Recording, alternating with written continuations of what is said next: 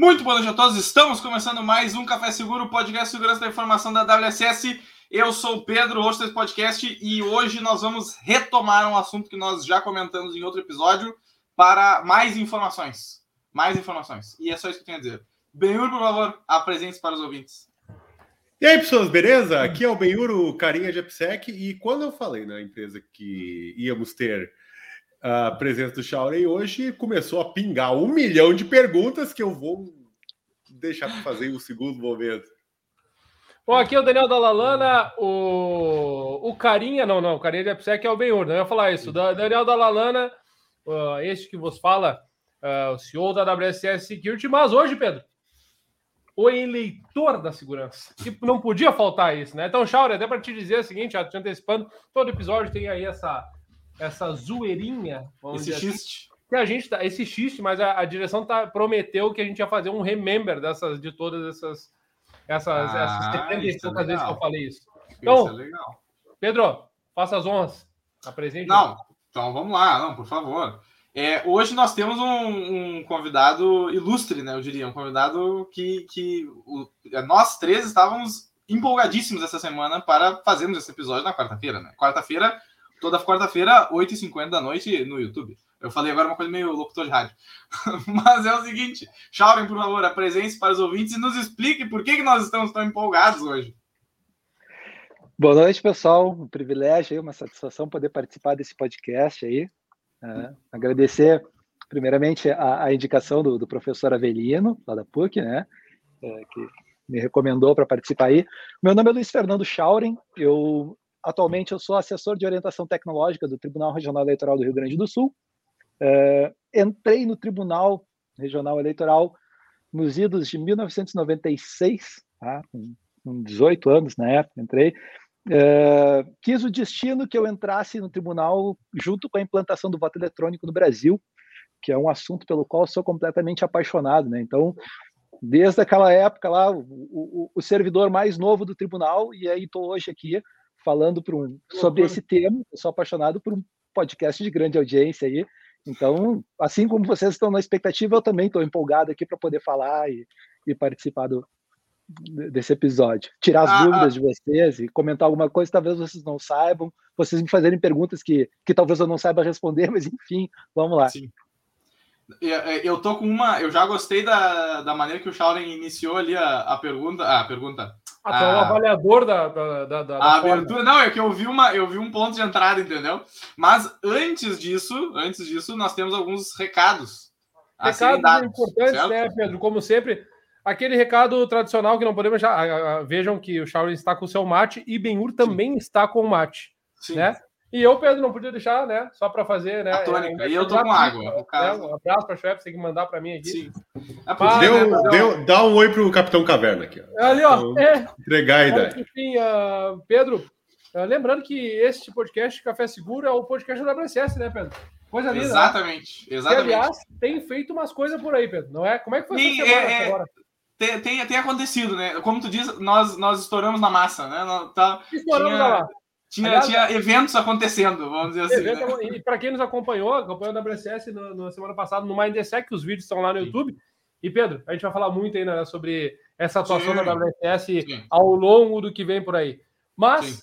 além né, da nossa, da, da querida WSS, essa comunidade que você fala, este podcast também é apoiado pela também Del Cuore, como sempre, X-Lab Security, né, que está junto conosco e em breve novidades. Largo aqui novidades. Em breve novidades. novidades. E aí, Pedrão, com esta deixa, tá? Também vou aproveitar o agradecimento que o Shaolin fez ao, ao, à indicação do Avelino Ouros.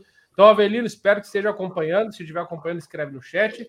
Aliás, quem estiver nos acompanhando aqui, não deixe de fazer perguntas, tá? Principalmente, Pedro, porque a primeira pergunta eu vou te dar a honra de fazer Pedro, que tu é o host e tu vai iniciar. Te deixei mal agora. Agora tu não sabe. Não, não, me deixou bem, me deixou bem, porque eu localizei um ponto de entrada antes ali na conversa.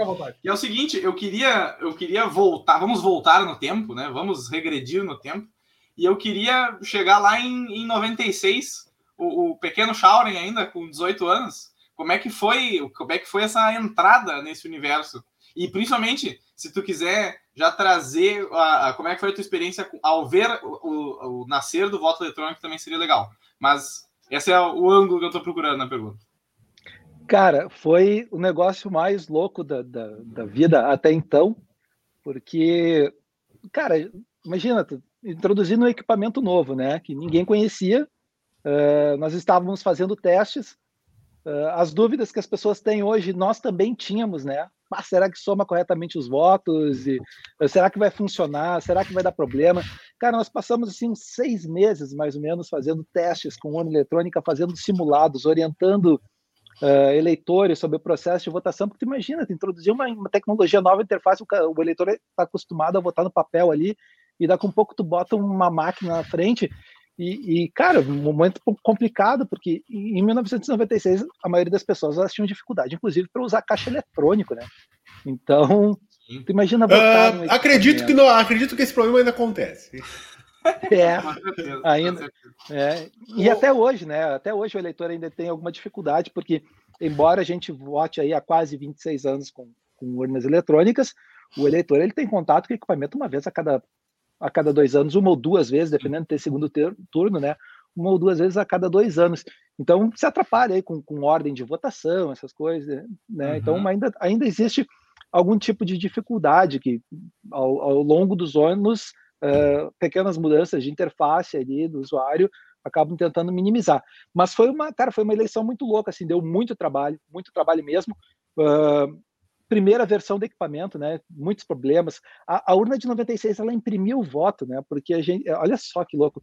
Ela gravava em disquete, cara. Tinha dois disquetes. Nós não tínhamos pendrive, mídias naquela época, né? Então tinham dois disquetes uh, para uma questão de redundância, né? Tolerância a falhas ali. E, uhum. Só que, cara, a gente não tinha muita garantia de que, de que o equipamento ia realmente registrar todos os votos eletrônicos ali, por uma questão de, de segurança, assim, e poder uh, ter alguma opção, alguma forma de contar. Ela imprimia os votos, né? Uhum. Mas ela imprimia os votos e não era uma impressora térmica, era uma impressorinha daquelas. Lembra que uma época vinha um papel duplo, né? Tipo um papel carbono, ela imprimia na, na parte de cima e registrava na parte de trás, aquele papelzinho uhum. duplo. E, cara, era um negócio mais ou menos assim e ela tinha uma guilhotina que cortava os votos.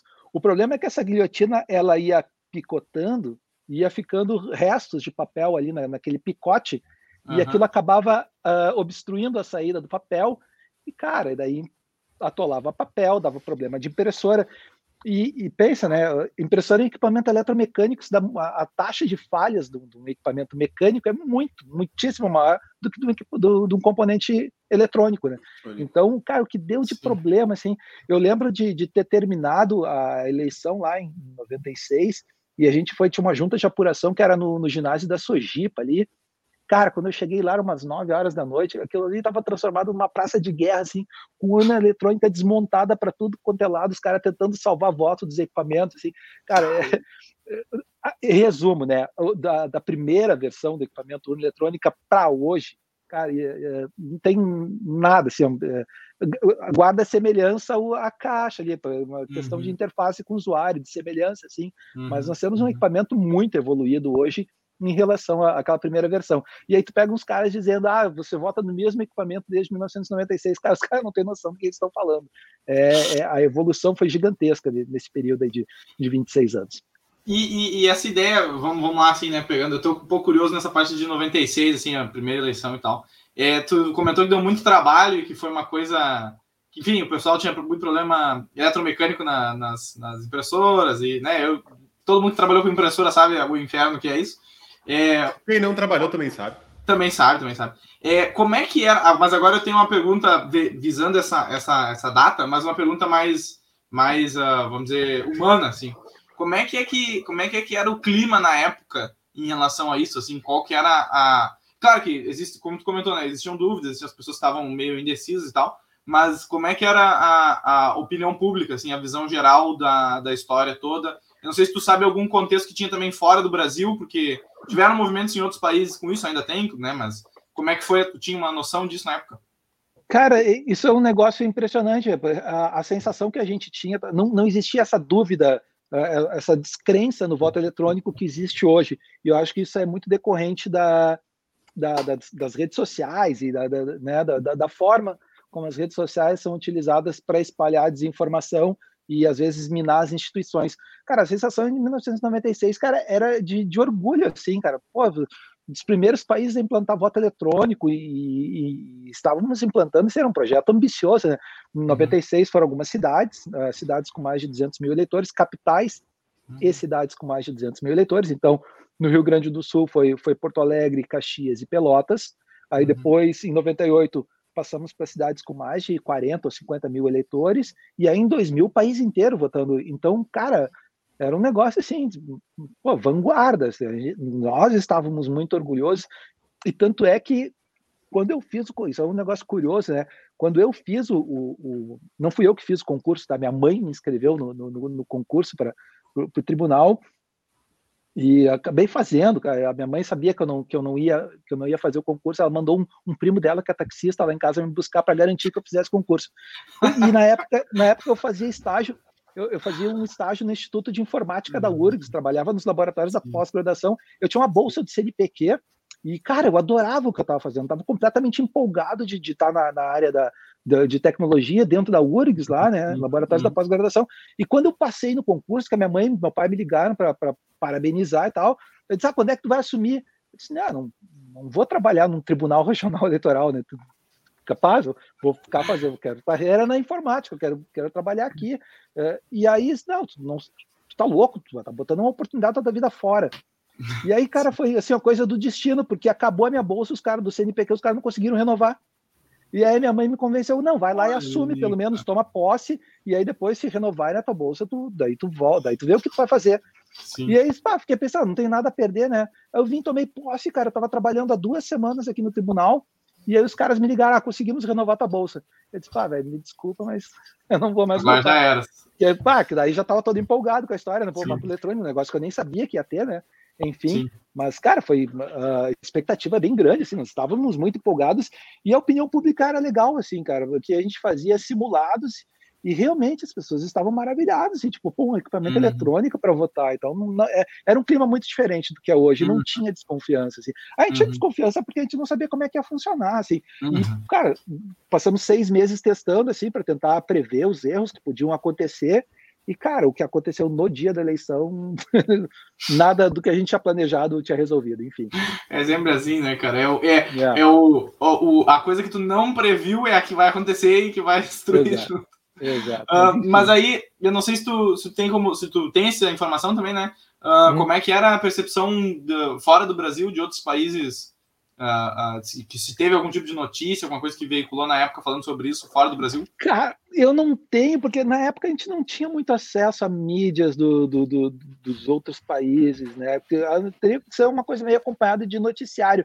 Mas uhum. eu sei que nos anos, nos anos posteriores, vários países vieram aqui ver como é que funcionava o sistema. Nós chegamos a prestar urnas eletrônicas para o Paraguai, para a Argentina, uhum. teve teste piloto no, no, Equador, enfim, foram várias missões assim ali na década, no, no final do, dos anos 90, início dos anos 2000, uh, missões internacionais eleitorais em assim, que, que a Justiça Eleitoral brasileira foi a outros países para para avaliar, assim, fazer testes de, de implantação do. Então, imagino que, que a comunidade internacional ficou empolgada com, com essa situação. Assim.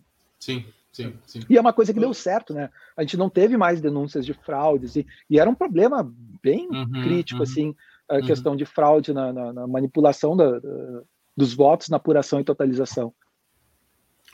Shauri, uh, esse ponto que, que, tu comentou ali no início, que tu fechou ele junto agora, sobre a desconfiança das pessoas, o entendimento das pessoas, né? O falso entendimento também, né? Da galera uhum. começar a. Ah, eu acho que é isso, e sai divulgando como se fosse um conhecimento, uma lenda urbana, assim, né? E Sim. uma coisa que a gente tem percebido muito na conversa com as pessoas que são mais leigas no assunto, né? Tanto de tecnologia como um todo, quanto de segurança ainda, ainda mais, né? O que, que a gente acaba percebendo? Que a galera, não, não, não ninguém consegue ver a urna. Daí a gente já descobriu que não, existe um processo que tu pode ir lá auditar a urna. Mas tem alguns processos que a galera ainda tá um pouquinho. Ainda te, tá isso, fica, fica apontando, né? Que a gente queria conversar contigo para entender um pouquinho melhor. Vou uhum. dar um exemplo, tá? tá. Uh, nós temos algumas transições né, dentro desse todo esse processo da urna. Por exemplo, chegou a urna para ser auditada e aberta para auditoria pública. Nós uhum. temos um determinado fluxo que é terminamos essa auditoria e a urna está para a votação, né? A urna passa por vários processos, imagino, até chegar na cidade aonde ela vai ser ligada para começar a votar. E a galera sempre fala: não, mas como é que eu vou garantir que o que foi auditado de fato é o que está lá na urna na hora de votação, né? Então, tu consegue explicar um pouquinho para nós como é que é uhum. esse processo? Tipo, poxa, tá aqui a urna para você auditar, tá aqui a urna para você votar. Como é que tu, tu pode explicar certo. um pouquinho para nós esse processo? Tá. Assim, são uh, o processo eleitoral, tá? Ele, ele começa muito antes da, da do momento uh, de, de, instalação dos sistemas na urna eletrônica, tá? Existe uma, uma fase aí que, que é, por exemplo, de a gente chama de fechamento do cadastro eleitoral, que é o momento em que tu congela os dados dos eleitores, ninguém pode fazer novos títulos, ninguém pode fazer transferências, porque tu precisa de uma fotografia né, um, instantânea da, da, daquele cadastro de eleitores para que tu possa organizar a eleição, digamos assim, e dimensionar tamanhos de sessões, essas coisas. Uh, tem uma outra parte que é de registro dos candidatos, os candidatos vão, vão, vão fazer o seu registro de candidatura, apresentar para fazer julgamento, e aí dependendo de onde é a eleição, se é eleição municipal, vai ser nos cartórios eleitorais, se for uma eleição geral, daí é nos tribunais, né, que esses, vão fazer análise desses registros de candidaturas, até dizer, a julgar todo mundo, não está todo mundo apto aqui, alguns foram, são indeferidos, caem fora da eleição, enfim. Mas o processo de auditoria, ele começa um ano antes. Ele começa uh, desde o dia 4 de outubro do ano passado, os sistemas eles estão disponíveis para acompanhamento e inspeção, acompanhamento do desenvolvimento dos sistemas e inspeção dos códigos. Então, assim, uh, toda eleição tem algumas mudanças, uh, algumas implementações, algumas novidades, e aí, claro, a, a, gente tem que atualizar os sistemas e desenvolver partes de código, mas outras coisas elas já, já estão estabelecidas. Né?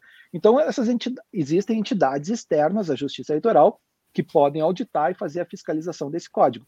Então, existe esse acompanhamento, desenvolvimento. Isso aí até então era lá no Tribunal uh, Superior Eleitoral, tinha, tinha necessariamente que ir até o Tribunal Superior Eleitoral, mas o ministro Barroso ele fez uma mudança quando, na, na, gestão dele uh, de criar um projeto piloto em que partes do código, ou partes significativas do código de, de, votação ali, dos aplicativos de votação, uh, serem cedidos, então, para saírem fora do TSE, tá?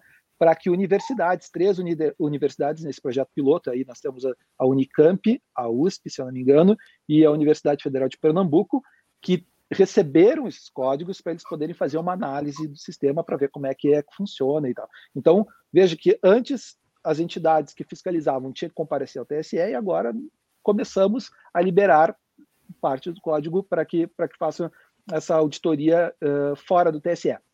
Uh, isso tudo é um passo, é um movimento para que se libere, para que a gente possa, em algum futuro próximo, liberar o código pra, na internet para que as pessoas uh, fiscalizem.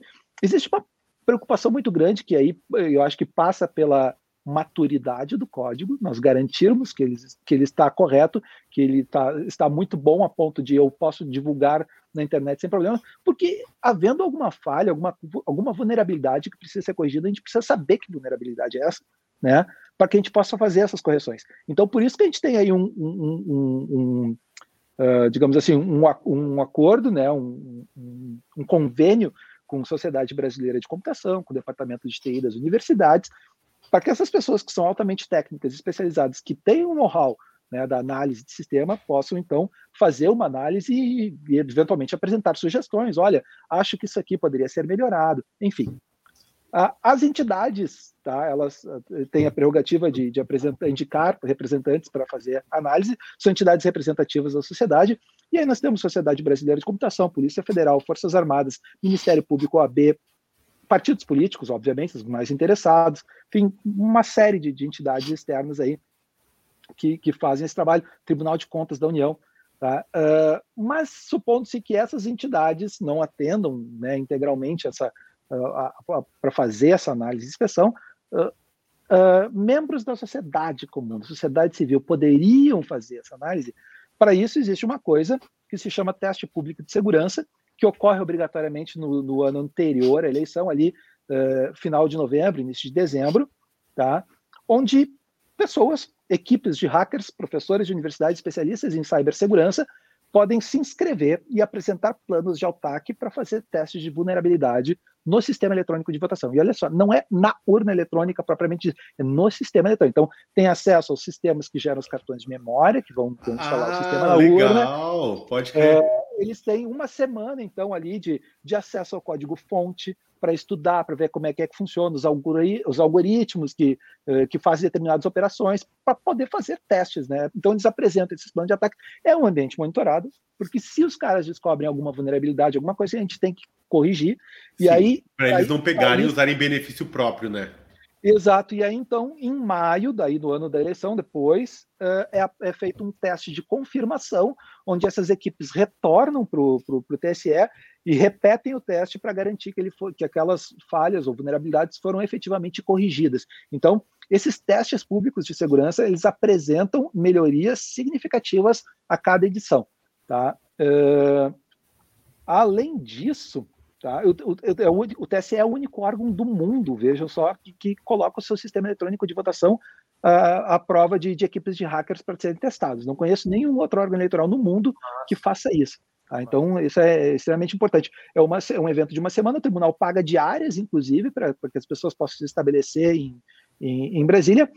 Uh, desde o primeiro teste, que foi lá em 2009, foram 109, particip... 109 uh, participantes, eu acho, planos de ataque, 64 planos de não, 60... 109 planos de ataque de 64 participantes diferentes ou alguma coisa. Não sei se é o, não sei o número. Pode ser 64 planos e 109 participantes, mas é um, um, um uhum. ou outro. Tá? Mas é um evento que tem participação de bastante pessoas. Então aí temos aí o Diego Aranha, né, que é um professor sim, especialista sim. em criptografia, participa com a equipe dos alunos dele, já participou de duas edições, fez avanços muito significativos, né, da, as contribuições dele são, eu, eu sou, sou fã do cara, gosto muito dele, acho o trabalho dele importantíssimo para a evolução do sistema eletrônico de votação, enfim, uh, então tem essa, tem essa questão aí do, do, do, teste por membros da sociedade civil, tá? E aí depois, claro, aí nós entramos numa fase mais uh, de, de auditoria, em que a gente precisa ter certeza de que aquele software que que, que foram analisados durante um ano antes da eleição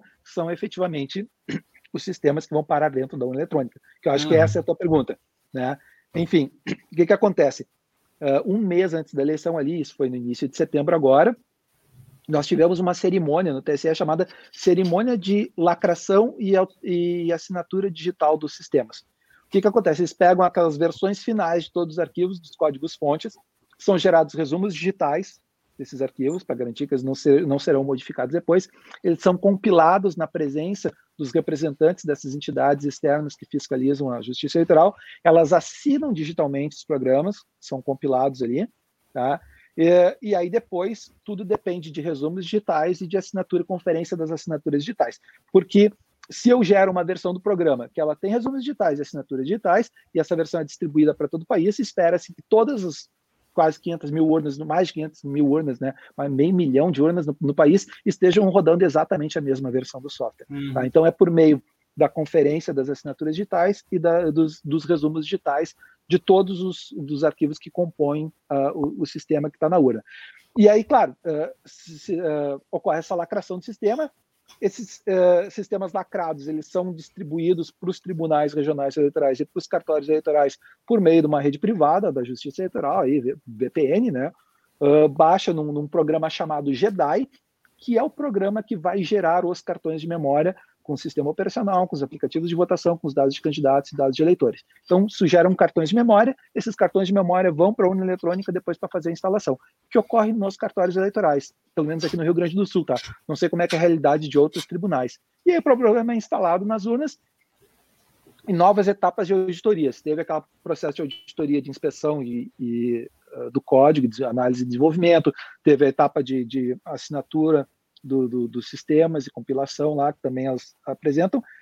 Uh, existe uh, auditorias nas cerimônias de geração das mídias, que essas entidades podem enviar representantes, e é aberto também ao público, né? Qualquer pessoa pode comparecer para fazer a fiscalização da geração desses cartões de memória. Uh, tem uma, uma auditoria na cerimônia de carga, que é a instalação propriamente dita desse, desses sistemas nas urnas eletrônicas, que elas podem ser auditadas também. E aí, no dia da eleição, também ocorrem cerimônias, uh, auditorias por amostragem, tá? Uma delas é a votação paralela, onde urnas eletrônicas são sorteadas, vão ser 27 nessa, nessa eleição. Urnas eletrônicas são sorteadas, 27 no Rio Grande do Sul, tá?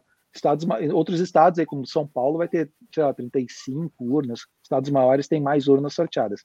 No Rio Grande do Sul, 27. Uh, é, essas urnas elas são retiradas na véspera da, da, da eleição. É, ocorre o sorteio, ou seja, as urnas já estão nos locais de votação. Comunica-se o cartório eleitoral da, da sessão sorteada. Eles vão lá na escola, no local de votação, retiram a urna eletrônica do local de votação, enviam para Porto Alegre, tá?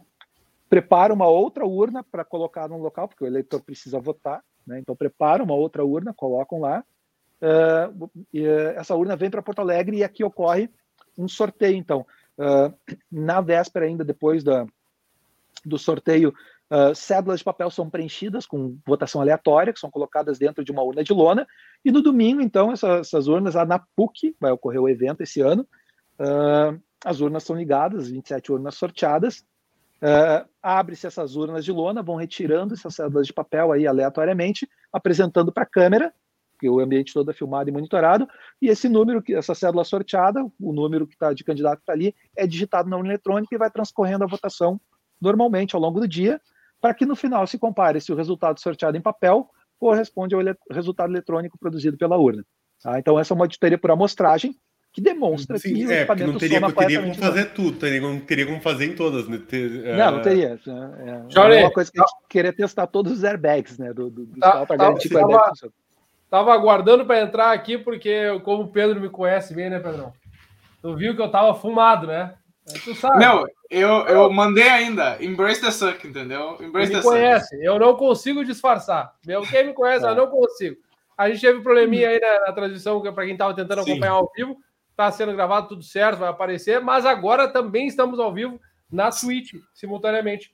Já largamos o link no Instagram, é a grupo de WhatsApp a mil, tá? Então, quem quiser acompanhar ao vivo, fazer a pergunta, né, Bebeiro? Fala, fala, Bebeiro. E, não, e, e, parece que, é, que é tudo contra o esclarecimento do bagulho, porque só está acontecendo em lives no YouTube, no Brasil, por um repórter específico do YouTube. Não, e detalhe. Hoje.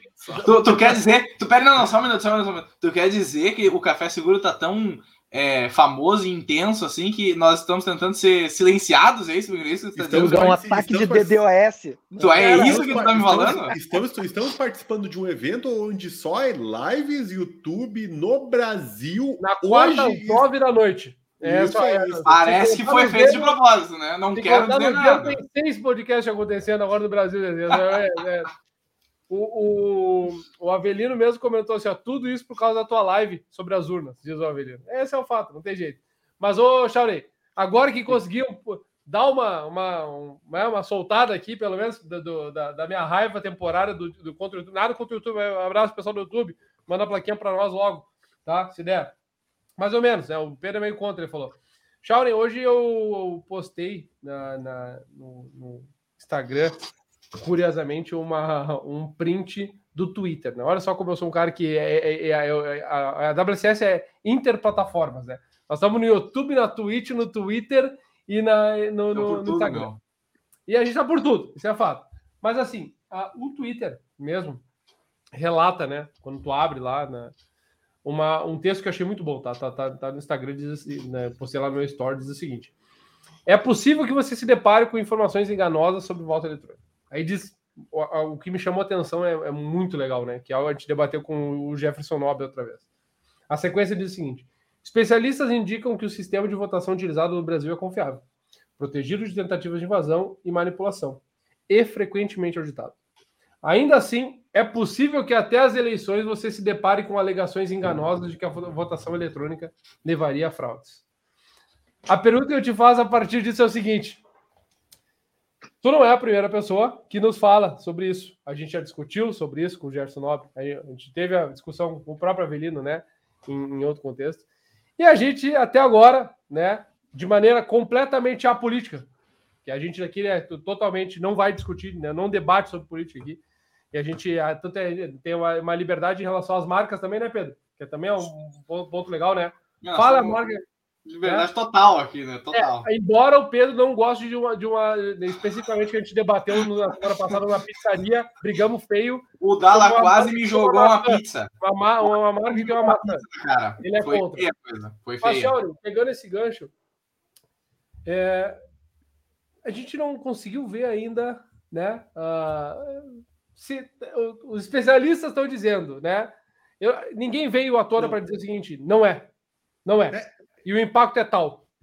E aí não é por causa disso, impacto é tal, e eu é... acabei, eu até não consegui nem anotar a quantidade de checks que a gente tem na, no processo da urna com o Sharon falando agora. E a minha pergunta para ti é, dado a tua a, a, quantidade de palestras e falas que tu traz aí para a comunidade, como é que tu vê esse lado dessa, desse contraponto, uh, pensando que tu vai. A, a, tua fala era uma fala de. não de sim ou não, de seguro ou não, mas uma forma de mostrar que existem muitos controles, né? Como é que tu vê esse contraponto dessa, disso que eu estou trazendo, já que especialistas e a, a comunidade fala e ninguém, até onde eu, no meu conhecimento, fala o contrário, né? Assim, eu, o que eu percebi agora essa semana, tá? Os robôs e a, e a indústria da desinformação, elas estão a milhão, assim. Porque geralmente eu respondia aí uma ou duas do, do fake news por semana no, no meu WhatsApp e, cara, de ontem para hoje, uh, em cada grupo, cada uma eu recebia pelo menos quatro ou cinco vezes e coisas requentadas de 2018, assim, que estão voltando à tona, co como se fosse novidade. Tá? Uh, primeira coisa que a gente percebe da, da, das denúncias quando ela chega, a gente que entende, tá? que, que, que, que trabalha com isso, que lida com essas coisas, se depara primeira coisa que a gente olha, cara, isso que o cara está falando não faz o menor sentido. Né? Isso não é assim. E aí que tu percebe que existe uma, uma, uma desinformação muito grande. A pessoa ela, ela, ela, se arvora o direito de, de falar e de opinar, né, uh, num tom de denúncia de uma coisa que, que ela simplesmente ela não entendeu. Ela não entendeu. Alguém explica alguma coisa, alguém explica A, o cara entende B, e aí a partir daquele entendimento B dele, ele, ele cria um modelo mental na cabeça dele de que é um processo falho. E, eu chamo isso de, de, teoria do espantalho, né? O cara cria uma, uma, ele imagina uma forma de como supostamente o, o sistema eletrônico funcionaria e ele enche aquilo de defeitos e ele começa a atacar aquilo como se fosse daquele jeito que é o sistema. E aí daí a gente tem que explicar, cara, não é assim, não é assim. E aí eu acho que uh, uma vantagem que, que a gente tem, supostamente, é, é, é, que a pessoa que cria fake news, ela não, ela não faz a menor ideia do que ela está falando. Então, quando chega, as coisas ficam muito fácil de explicar, porque tu diz, olha, não é assim, é desse jeito. Eu acho que se as pessoas tivessem um conhecimento muito maior para fazer fake news e denúncias mais elaboradas, digamos assim, que, que nos desse um trabalho maior, acho que a gente estaria mais enrascado, digamos assim. Mas do jeito que é hoje, cara, tipo, é, é, a primeira coisa que o cara pensa, cara, é bobagem isso que está falando, não é assim.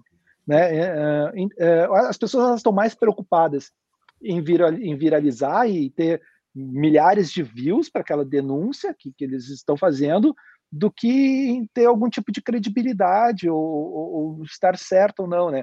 Então a gente vê muito dessa forma. E uma outra coisa que, ó, que as pessoas elas pensam que a gente é ingênuo, assim, a justiça eleitoral ela é ingênua, né? Que o cara pensa num, num, numa possibilidade de fraude, ah, sei lá, a, a urna, tu digita um voto para o candidato ali, o eleitor digita o voto para o candidato, a urna mostra a foto do candidato, mas ela registra o voto para outro. E ninguém vai saber disso. E não tem como saber. Cara, acham que a gente não se preocupa, há 25 anos atrás, não se preocupou com esse tipo de coisa. Em que, cara, nós precisamos ter Sim. certeza. E que ninguém tá... faz auditoria, Eu, enquanto servidor da Justiça Eleitoral, cara, eu preciso saber que tá certo, entendeu? E aí, cara, mas tu é parte interessada, tu, tu, tem, tu tem interesse em, né? Ah. Cara, mas existem entidades externas à justiça eleitoral que também têm interesse em querer saber essa coisa. Né? E aí se cria muito esse mito de, ah, uh, tudo bem, existe análise e inspeção do código, mas o eleitor comum não tem como saber. Cara, existem momentos da auditoria que são mais uh, uh, inteligíveis para o cidadão comum e existem outras coisas que tu precisa de alguém expert, um perito da área, para poder atestar aquilo. E é por isso que nós temos que confiar em instituições. O cara as, as, pessoas que voam de avião, elas não sabem como é que funciona o avião. Nem eu sei como é que, como é que um, uma espaçonave de toneladas está voando lá. Eu sei que tem alguma, alguma questão física ali, de, enfim, mas eu não, não sei como é que funciona um avião, não sei nem como é que funciona, como é que um avião pousa sozinho sem Como é que um barco do, do, do de toneladas não afunda, cara, né? No entanto, é... no entanto, eu vou de avião sem a menor preocupação, cara. Eu sei que aviões caem eventualmente, tal, mas eu tenho uma segurança porque hum, embora eu não saiba como eu uso avião. E as pessoas, elas criticam o voto eletrônico de uma forma assim, como se tu não pudesse confiar de maneira alguma. Os caras estão te enganando. Cara, existem entidades, existem especialistas aí que estão atestando que o sistema é seguro. Então, é paranoia, cara. É paranoia. As pessoas é têm que aprender a confiar em alguém.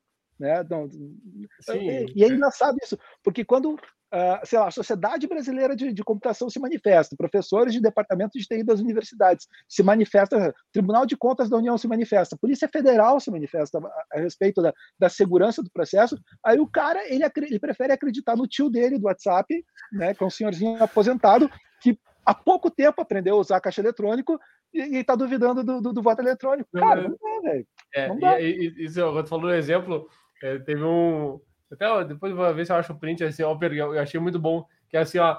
Ah, vocês não. Eh, eu, eu, eu descobri qual é que a, a eleição é fraudada. Aí diz lá, é, não é na votação, é no sistema de contagem. Quando conta um para um, conta dois para outro. Cara, não, cara, isso não tem lógica Sim. nenhuma. Esse tipo Sim, porque o total de votos vai passar a quantidade de pessoas. É só pensar um pouco, cara, não precisa muito, tá ligado? É tipo, o, o ensino, uma segunda série bem feita conseguiria fazer esse, é, esse cara, e, saca? E, e, vejam, e vejam como é absurdo, cara. Em 2018, os caras levantaram aquela, aquela, aquela suposta né, uh, fraude em que o eleitor ele tentava digitar o número do candidato e a urna mostrava a foto de outro e registrava voto. Cara, seria o, o hacker mais mais burro do mundo, cara. O cara tá tentando fraudar a eleição e ele te mostra que tá fraudando a eleição, que tu tenta votar no candidato e te mostra, não, eu não vou digitar, não vou registrar o voto do candidato, eu vou te mostrar a foto do, do, do de quem eu vou, vou, registrar o voto e, cara, não, sabe, não, eu quis não, pegar não, tem nem...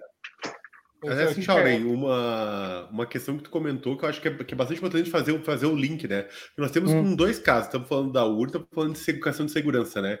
Vamos Sim. partir da máxima da segurança, né? Que não existe nada 100% seguro. Né? Segurança não é 880. Então, assim, ó, uh, não é, ah, é seguro e tudo comprova. Não. Né? A gente entende que a gente tem uma série de controles que garantem, muitas vezes, pela inviabilidade do ataque, pela, por exemplo, cara, se eu tenho 500 pessoas envolvidas num processo, eu teria que ter 500, essas 500 pessoas corrompidas para ninguém mencionar nada no assunto, né? E nós termos uma eleição fraudulenta. Então, a quantidade de controles, quantidade de auditoria inviabiliza o processo. E tem que lembrar para as pessoas que estão a gente, né? Que não existe aquele esquema de ah, 100% seguro em nada. A segurança ela é corrida por tempo, né?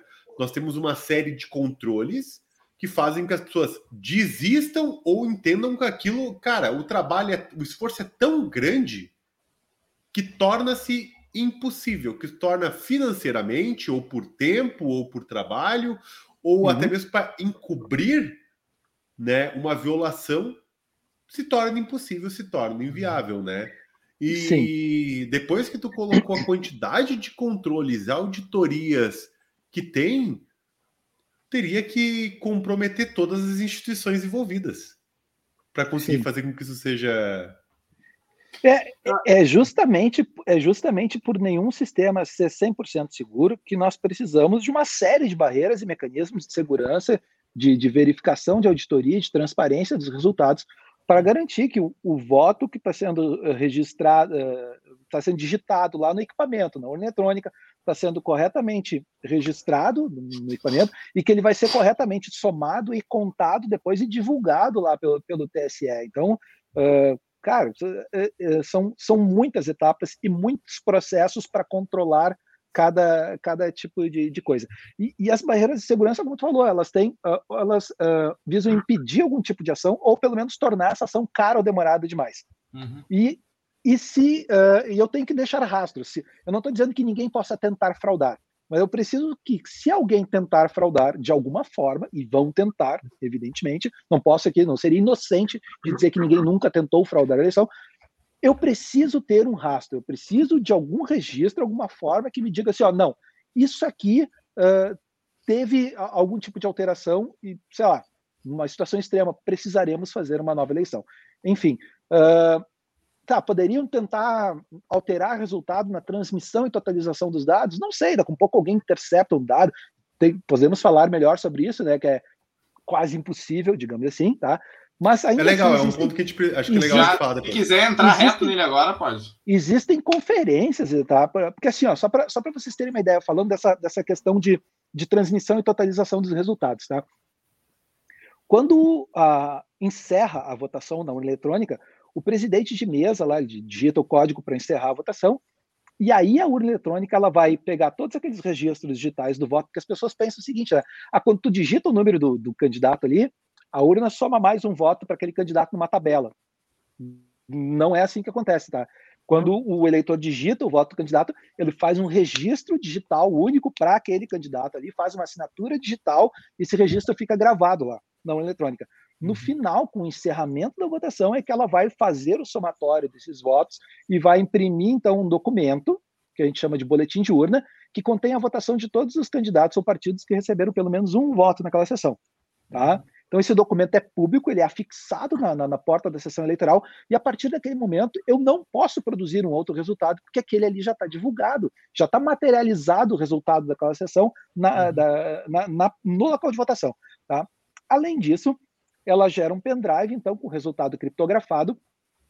E esse resultado criptografado ele tem uma assinatura de hardware, ou seja, do equipamento da urna uhum. eletrônica, tem uma assinatura de software, ou seja, são duas assinaturas, uma de hardware e outra de software, tá? E esse resultado ele só entra no sistema de totalização do TSS, ele foi produzido por uma urna eletrônica. Eu não consigo gerar um resultado de sessão oficial válido fora do equipamento urna eletrônica. Tá? Uhum. Uh, esse resultado, então, ele é transmitido por uma VPN. A gente fala, né? A eletrônica não está conectada à internet. E como é que o resultado chega no TSE, então? Porque o mesário leva fisicamente aquele pendrive para uma junta de apuração, um ponto de transmissão da Justiça Eleitoral, e esse resultado, então, é transmitido lá para o TSE, que vai fazer a totalização dos votos, que nada mais, nada menos é do que a soma das quase 500 mil sessões do país. Né? Então, vejo que a apuração ela ocorre na própria sessão eleitoral e está divulgado o resultado daquela sessão lá. E o que o, TSE faz é somar o resultado de todas as sessões e divulgar para os meios de comunicação. E aí ele publica também uma coisa chamada resultado por sessão. Porque esse boletim de urna que é impresso e está fixado no local de votação, ele tem um QR Code, que o eleitor pode chegar com um aplicativo de smartphone. O TSE fornece um, um aplicativo chamado Boletim na Mão, mas é, é, código aberto, então qualquer um poderia desenvolver o seu próprio aplicativo, leitor desse QR Code, que vai trazer o resultado desse boletim de urna completo, do mesmo formato que ele está impresso, vai trazer para dentro do smartphone, para que essa pessoa possa conferir, então, se o resultado que foi impresso lá na sessão é o mesmo resultado que está sendo divulgado uhum. pelo TSE. Então, supondo-se que alguém fizesse qualquer tipo de alteração, seja na transmissão ou o próprio TSE dentro do banco de dados lá, fizesse qualquer alteração, eu teria que ter uma divergência entre o papel impresso e o resultado que está sendo divulgado por sessão.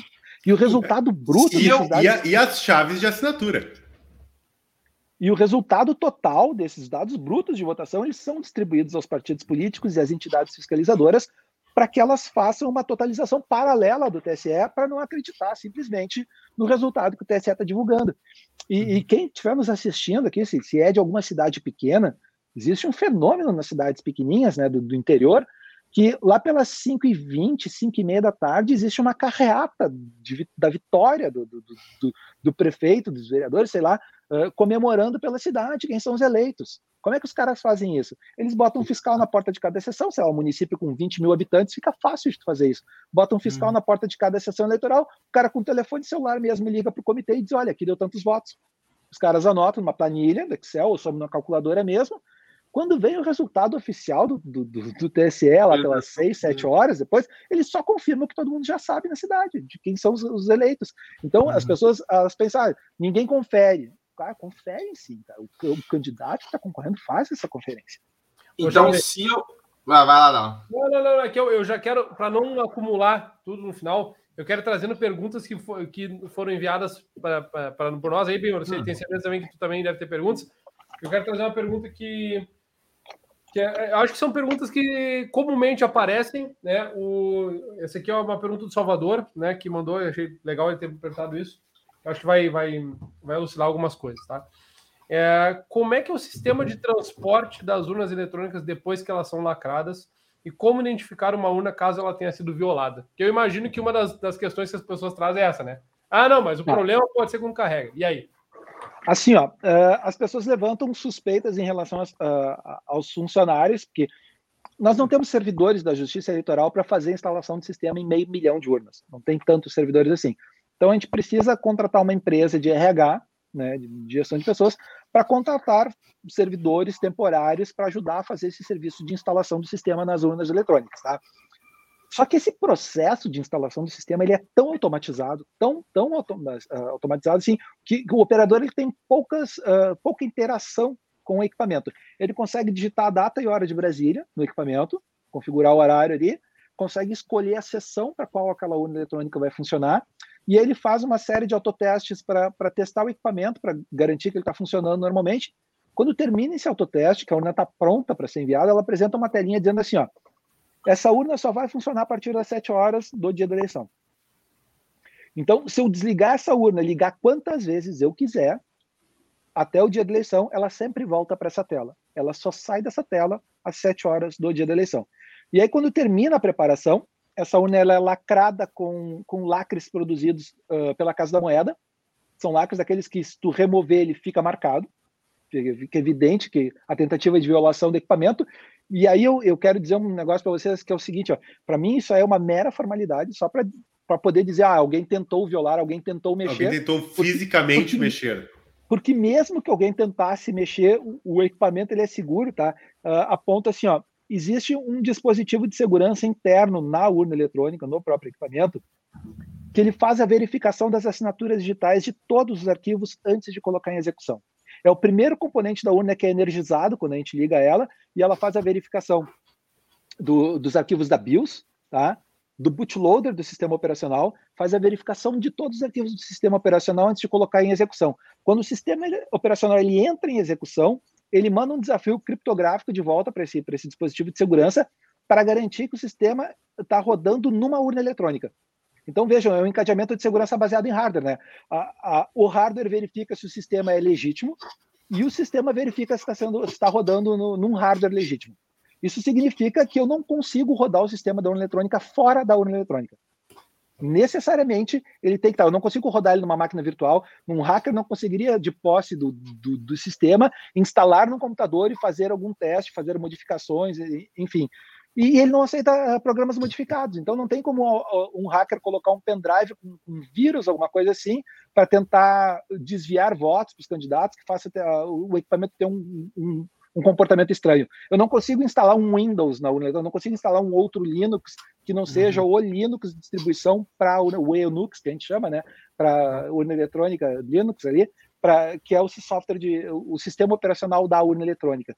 Enfim, então esse dispositivo de segurança baseado em hardware aí uh, é que vai garantir que a urna está rodando o sistema legítimo que foi lacrado e que foi assinado para aquelas entidades na cerimônia de lacração. Uhum. E aí, esse comportamento do sistema, de que ela só vai funcionar a partir das 7 horas do dia da eleição, quando chega no dia da eleição, às 7 horas, da, da, às 7 horas os mesários, é, na presença dos fiscais que estão presentes no local de votação, vão verificar os lacres da urna eletrônica para garantir que ela não foi violada, e aí vão fazer a impressão de um documento chamado zerésima. Esse documento zerésima ele faz a varredura dos registros digitais de voto da urna eletrônica para garantir que não existem votos inseridos nela. Não tendo votos, ele imprime a zerésima, que é um documento que atesta que nenhum candidato vota na eletrônica, e só então eu começo a votação. Uma uhum. vez que a votação iniciou, eu não consigo mais imprimir a zerésima. Então, a zerésima ele é um documento obrigatório da ata da sessão que garante que o equipamento não tinha votos. Então, quando a gente vê uma denúncia do tipo, ah, urnas foram apreendidas com cento e tantos votos para um determinado candidato, antes de cara, primeira pergunta que eu me faço é como é que o cara sabe disso? Da onde ele tirou essa informação? Porque o resultado da votação eu só vou saber quando encerra a votação com a impressão do boletim de urna. Uhum. Né? E se a urna chega na sessão e eu imprimo a zerésima, é óbvio que não tem votos ali dentro entendeu? Uhum. Porque esse processo ele nunca foi burlado nem nos testes públicos de segurança e ninguém que faz análise e inspeção do, do, código encontrou qualquer coisa que diga não, imprime uma zerésima fake aqui, é um documento em PDF que diz que todo mundo tem zero só para só dizer que tá. Não, é um processo que funciona e que é analisado pelas entidades que fazem esse trabalho, né? Então, a, a, esse dispositivo de segurança e a zerésima são dois dos motivos principais que eu vejo assim para a gente poder colocar uma urna eletrônica numa escola no meio de uma vila numa universidade, numa localidade remota do interior, sem nenhum tipo de segurança, não tem um guarda cuidando. Uhum. E a garantia que eu tenho de que ninguém vai mexer no equipamento e colocar votos ali antes de começar a votação. Isso é muito legal, né? Muito e, e sabendo que uh, em um determinado momento vai ter aquele sorteio que tu comentou, né, Shaolin, das urnas. Que, ou seja, se eu pego, digamos que eu tenho uma urna, né, uhum. que ela é fake, né? Uh, ela tem essa zerésima aí mascarada, digamos assim, né? Sim. Ela pode ser pega num sorteio e ela não vai apresentar os votos corretos, né? Exato, exato. Final, então... Eu teria uma então diferença entre o comparecimento de eleitores e o que, estão registrados em ata, né, no caderno de votação lá, assinam. Eu teria uma diferença entre o comparecimento de eleitores e, o, e o, e o resultado de votação. Sim. É, essa questão só, só aí eu já, já, já, já teria indício para poder fazer uma auditoria.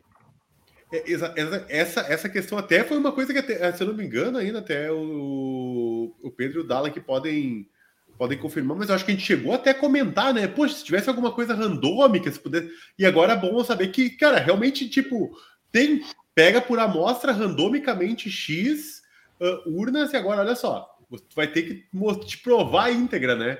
E tu não Sim. tendo isso, porque assim, ó, uh, até fazer uma pergunta, tá?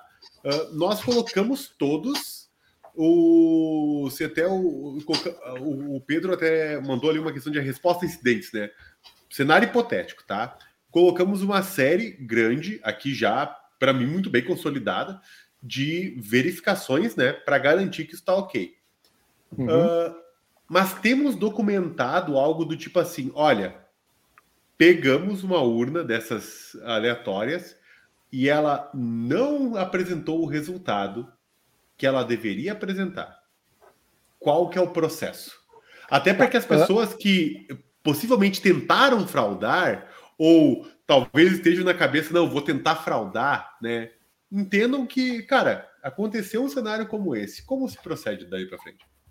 Tá, olha só, essa essa auditoria da votação paralela, ele, ela ocorre desde 2002. Tá? Desde 2002. Essa, essa é um sorteio, uma votação aleatória que é feita na urna para garantir que ela soma corretamente os votos. No dia da eleição ainda existem outros sorteios para verificação de assinaturas digitais no equipamento que está instalado na sessão.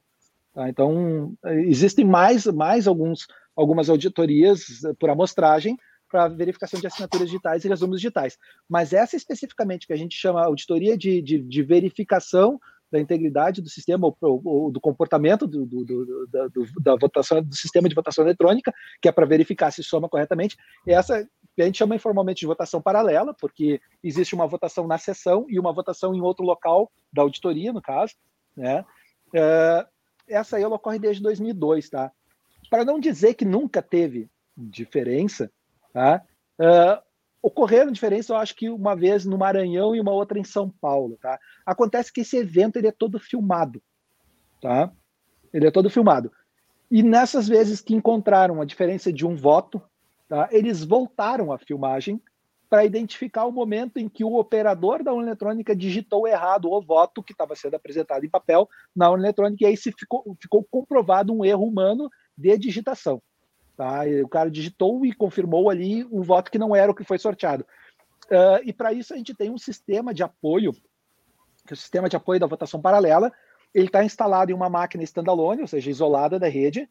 E, no momento que é sorteado o voto, o voto que é digitado na eletrônica, ele é digitado também no computador. Porque quando tem essa diferença entre o resultado sorteado e o resultado, a gente coloca em série essas informações do sorteio no sistema de apoio à votação paralela e ele vai te mostrar todos os momentos possíveis em tempo, né, com o momento, hora, minuto e segundo, em que provavelmente ocorreu o erro de digitação do. Então tu consegue voltar, não precisa ficar assistindo 10 horas de votação para tentar descobrir onde é que está o erro, né? O sistema uhum. me indica, a gente volta a filmagem para pontos específicos uhum. uh, uh, em que possa haver essa divergência e aí se identifica e não tá, tá tudo certo. Então, assim, eu tenho conhecimento de duas falhas desde 2002 e por erro de digitação. Então, então na prática, uh, nunca teve uma divergência entre o resultado. Mas óbvio que se somasse uh, errado alguma coisa, primeira uhum. coisa, fazer verificação dos resumos digitais, assinaturas digitais, para ver se o software que está ali é íntegro, é o original, é o oficial que se espera, e em sendo o software correto, nós podemos partir para uma auditoria no país inteiro. E muito provavelmente teríamos que fazer uma, uma nova eleição, alguma coisa assim, né? Porque Sim. seria muito grave tu encontrar uma urna que está somando os resultados errados, né? Mas, uhum. enfim, nunca aconteceu até hoje, graças a Deus. Então, então estamos é, é tranquilos são, nesse, nesse ponto aí. São 20 anos, né? Não são, e, ah, o pessoal fala, ah, cada, cada quatro anos então é só cinco. Não, peraí. É a cada dois anos uhum. e é o Brasil turno, turno, né? inteiro. Né? É o Brasil é. inteiro. São. É... E é. mesmo em eleição municipal, né? O sistema que está rodando no Chuí é o mesmo que está rodando no uhum. Acre, lá no Oiapoque, uhum. no, no, né? no interior do, do do Mato Grosso do Sul, enfim, é, é, o mesmo sistema, embora os candidatos e os eleitores mudem, né? Isso é uma uhum. característica do sistema, porque ele baixa esses pacotes de candidatos e eleitores depois, mas o software, sistema operacional e aplicativos da urna são os mesmos, é o mesmo comportamento para todo o país. E aí até tem uma, uma, uma curiosidade, né? Uh, o, o, momento em que, que uh, em que fecha, digamos assim, o registro de candidaturas que os candidatos são julgados, Tá? É diferente do momento em que o software é lacrado, que é produzido a versão final. Então, quando os caras produzem o sistema, eu sequer sei quais são os candidatos que vão concorrer naquela urna eletrônica. Então, como é que eu poderia fazer um sistema que desvia votos entre os candidatos se eu não sei quais são os candidatos que estão concorrendo? Se o cara não vai ser indeferido, se o cara não vai falecer, se o cara não vai, ser, não vai renunciar. Eu não tenho como fazer o mesmo sistema para o país inteiro, adotando comportamentos distintos para cada localidade, né? Uh, pra, uh, e aí a gente tem candidatos que, que têm votações diferentes, no Nordeste, em São Paulo, uh, no interior de Santa Catarina, são, são comportamentos muito distintos, né? Imagina se eu fizesse um sistema que desvia voto entre os candidatos, como é que eu ia explicar essas questões? Uhum. Né? E, e eu, Charles, pegando esse gancho aí, tá, Pedro, desculpa, é só para dar vazão às perguntas, são muitas, né? A gente consegue fazer, uhum. não sei se vocês estão acompanhando, tanto na Twitch, pessoal aqui, o Rafael também comentou aqui, a gente está vendo, em grupos do WhatsApp, então, rolando, então vamos, vamos, vamos, vamos retomar aqui. O Avelino mesmo comentou que o relembrando a história aí, Chaurinho, que tu falou lá da, de uma cidade pequena, aquela coisa de saber a, da carreata. Ele falou que isso aconteceu isso. lá com, com, com, o irmão dele. Uh, o Liberty, que eu acho que é o Bruno, se eu não estou enganado, é, é, disse que assistiu a tua palestra na PUC e que tu comentou, como tu já havia comentado antes, que existe uma iniciativa né, do código tá, se, se tornar open source, se tornar aberto. A pergunta é se, uh, né, se, se, se, tem alguma previsão, né, uma iniciativa do TSE para esse sentido. Acho que já tinha falado antes, né? Sim, existe a iniciativa, tá? Ela é um projeto piloto, e aí o, o ministro Barroso, que foi o, o, que teve o Barroso, depois teve o Faquinha, agora o Alexandre de Moraes. Tá? O ministro Barroso, na, na, gestão dele, ele montou esse comitê de transparência eleitoral, que, que engloba diversas entidades representativas da sociedade aí, e um dos pontos que, que, que eles, uma das demandas dele é que mais uh, universidades participassem desse projeto piloto de análise e inspeção do código. Mas é, é, justamente por ser um projeto piloto e por querer que o projeto dê certo, uhum. a gente começa pequeno, baby steps, né? Vamos, vamos começar com três, vamos garantir que, que vai funcionar. Porque não adianta eu pegar e distribuir para 20 universidades, o negócio dá errado. Uhum.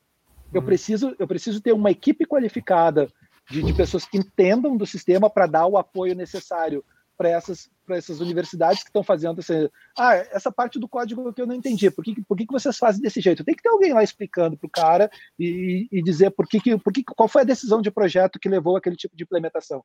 Então, além de ter que dar atenção para essa, essas equipes que estão fazendo a análise, né? Então, uh, imagina-se né, que, que agora, dessas três do projeto piloto, se tire uma lista de aprendizados e a gente possa uhum. pensar maior, pensar grande em como distribuir para mais. E naturalmente vai chegar um momento em que nós vamos, com o aval de todas as instituições, cara, publica que o código está show, uhum. nós vamos ter a capacidade de a poder gerar resumos digitais, assinaturas digitais e publicar esse código na internet e garantir que ah, é esse aqui que uh, o sistema que vai rodar na urna eletrônica para essa eleição é esse aqui.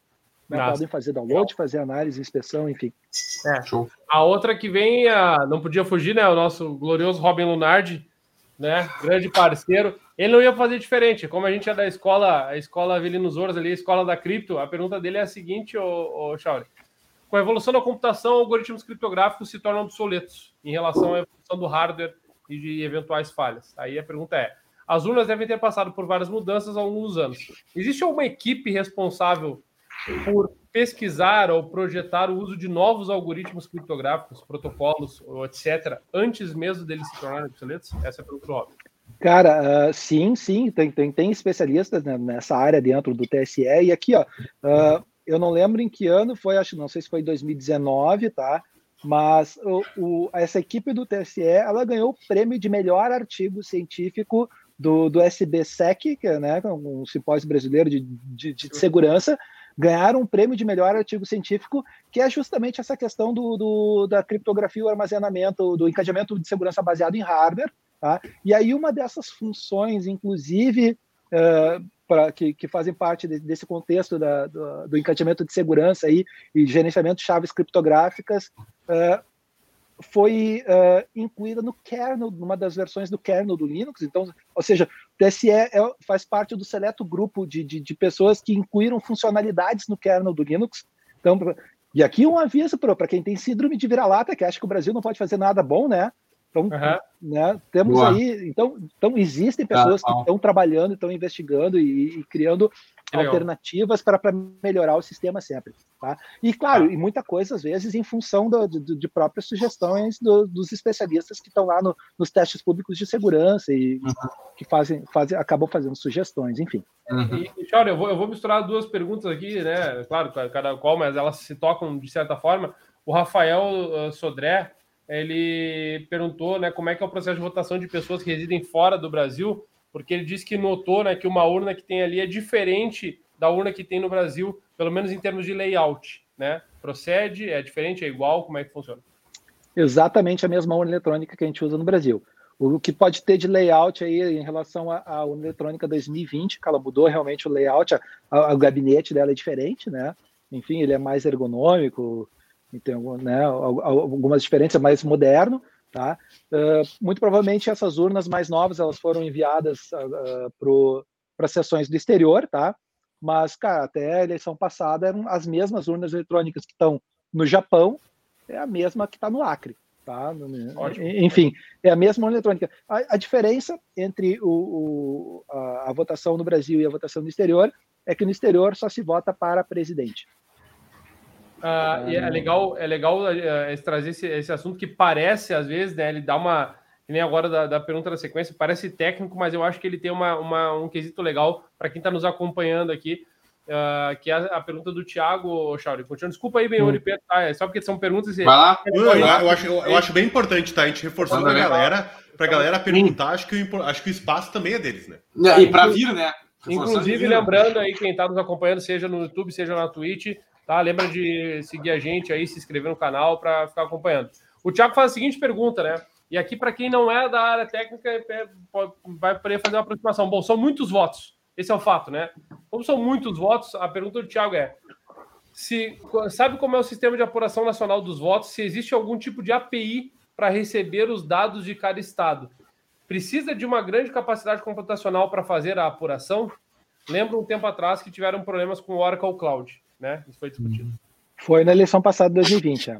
Da, eu não tenho muitos detalhes técnicos do, da, da, da, falha, enfim, mas eh, a princípio tinha um dos núcleos do processador que estava travado lá, e aí estavam uh, fazendo investigações. Existe uma, uma inteligência artificial ali para fazer essa decriptografia, do, do, do, é um volume grande de dados que chega ao mesmo tempo, tá? Então, uh, por algum motivo, esse, esse processador que, que falhou ocasionou uma interrupção no processamento desses resultados que estavam sendo recebidos. Mas olha só, os resultados eles não deixaram de ser recebidos, eles deixaram de ser totalizados, deixaram de ser somados no banco de dados por um período de tempo, até que conseguissem identificar a falha. Eu acho que tiveram que reiniciar o equipamento lá, enfim.